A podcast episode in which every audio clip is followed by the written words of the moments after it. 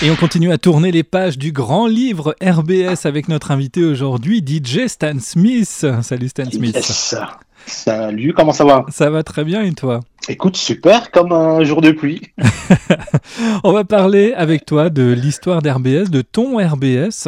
Euh, alors, à proprement parler, euh, tu euh, n'avais pas forcément de d'émission tout de suite au, au début, tu, tu, tu squattais chez les autres. Comment ça a commencé pour toi, RBS Alors moi, j'ai découvert les émissions hip-hop début des années 90. Ouais.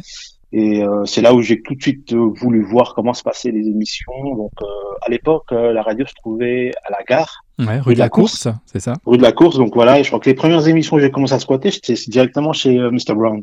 D'accord, qui Euh, était le, la première Voilà. émission euh, hip-hop du samedi après-midi à l'époque, c'est ça? Exactement. C'était le samedi après-midi, voilà. Ouais. Je venais, je, je regardais comment ça se passait, comment comment ils organisaient leur émission, comment ils mixaient, et, et puis voilà. c'est comme ça que j'ai fait connaissance de, de des studios et de Mr Brown. Ouais, t'étais pas DJ à l'époque? En fait, moi, j'étais DJ, je m'intéressais beaucoup au mix, Ouais. mais j'étais plus collectionneur. Ouais, Donc, voilà, collectionneur de disques. collectionneur de disques, et puis ensuite j'ai commencé à mixer vers 80, 91. Ouais. Voilà. Et tu mixais à la radio à ces moments-là? Non. Non. Non, je, je pensais pas avoir le niveau euh, pour venir. euh, T'étais pas assez venir, euh, non, j'étais, pas assez bon. J'avais j'avais vraiment besoin de travailler. Et puis, euh, et puis vu le niveau des des des, euh, des DJ à la radio qui était vraiment très très élevé, donc euh, je voulais vraiment avoir un niveau assez honorable pour pouvoir euh, pour pouvoir venir euh, mixer en direct à la radio. Ouais. Et donc, du coup, la, la première fois où tu as vraiment mixé à RBS, tu te souviens, c'était quand? Je crois que la première fois où j'ai mixé sur RBS, c'était Asdin qui m'avait invité. Donc, les Funkatherapy à l'époque? C'était, je crois que les fon- Foncathérapie, ouais. C'était les Foncathérapie, c'était lui qui m'avait invité. Je pourrais plus dire l'année, euh, je pense que c'était vers euh, 92 ou 93, mais euh, je sais que c'était là, c'était euh, c'était tonton euh, tonton voilà. Ouais, donc on, on était un peu au, au balbutiement encore, hein, finalement, du, du, Exactement, euh, oui, du, voilà, du c'est ça. hip-hop. Euh, tu te souviens ce que tu avais dans, dans ta discothèque à l'époque à, à faire partager aux auditeurs? Euh, beaucoup de rap, Ouais. beaucoup de rap, c'était euh, Rap euh, américain, évidemment. Rap américain, voilà.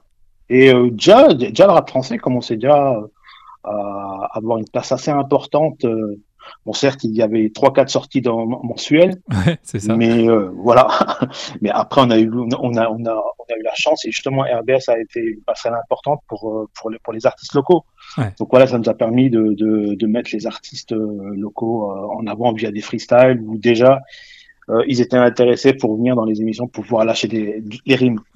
Euh, alors, toi, tu, je le disais, tu, tu tournais un petit peu autour euh, d'RBS, mais les, les artistes, ces artistes de, de hip-hop français, bah, tu les as rencontrés, puisqu'à l'époque, euh, il y Ouais. avait une autre aventure en parallèle avec RBS, c'était ce, Exactement. ce fanzine, c'est ça, d'un Funky Cam? C'était ce magazine, on peut dire, on peut dire magazine d'Afrique Cam, oui, Ouais. voilà, euh, qu'on avait mis en place, qu'on avait créé euh, vers 93, euh, non 80, 94 pardon, avec euh, DJ Tascam et euh, Mustapha.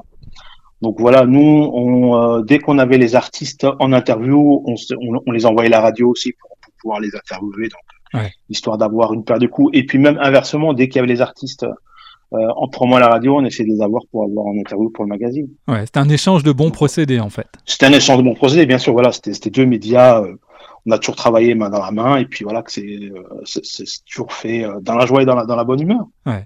Euh, bah, moi, j'étais euh, journaliste de, de rue, on appelle ça, ou de, de terrain, Ouais. parce que c'est moi qui faisais la plupart des interviews de pour pour le magazine, tout ce qui est partie rap français.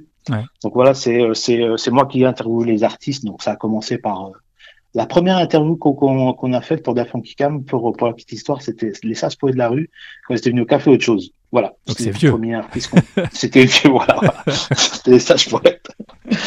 Et, euh, Le, voilà, le- après. le groupe n'existe plus, le bar n'existe plus non plus. Exactement. Donc à, à l'époque, tu faisais des interviews pour Da Funky Cam, mais l'aventure ne, ne s'est pas poursuivie au-delà de, de ce magazine euh, en tant que presse écrite. Bah, l'aventure, c'est euh, l'aventure s'est arrêtée à un moment parce que chacun avait des, des objectifs plus ou moins différents et puis surtout nos, nos vies professionnelles co- commençaient à prendre beaucoup le dessus. Moi, moi, j'étais restaurateur pendant euh, pendant un certain nombre d'années et puis j'avais beaucoup de moins de temps à m'investir dans, dans le magazine. Donc, euh, Ouais. il y, y y a eu un moment où euh, j'ai plus euh, j'ai plus eu le temps à m'investir dans, dans dans le magazine. Yeah. Rasboul. Ah, les sons de la rue 6-7. Ah, ah, écoute. Quand je prends le mic d'assaut, je fais preuve d'engagement, soldat dans son assaut, je baisse pas les bras lâchement, mais conscient des dangers qui nous guettent, je fais Allende. Comme aux langues de pute qui veulent nous la mettre profond, je fais yoga. À ce que j'écris à mes attitudes, je reste carré, jamais fermé dans mes certitudes, averti. J'essaie de sortir du troupeau perverti, comme tout, je veux qu'on libère mon cerveau. T'as compris, RBS.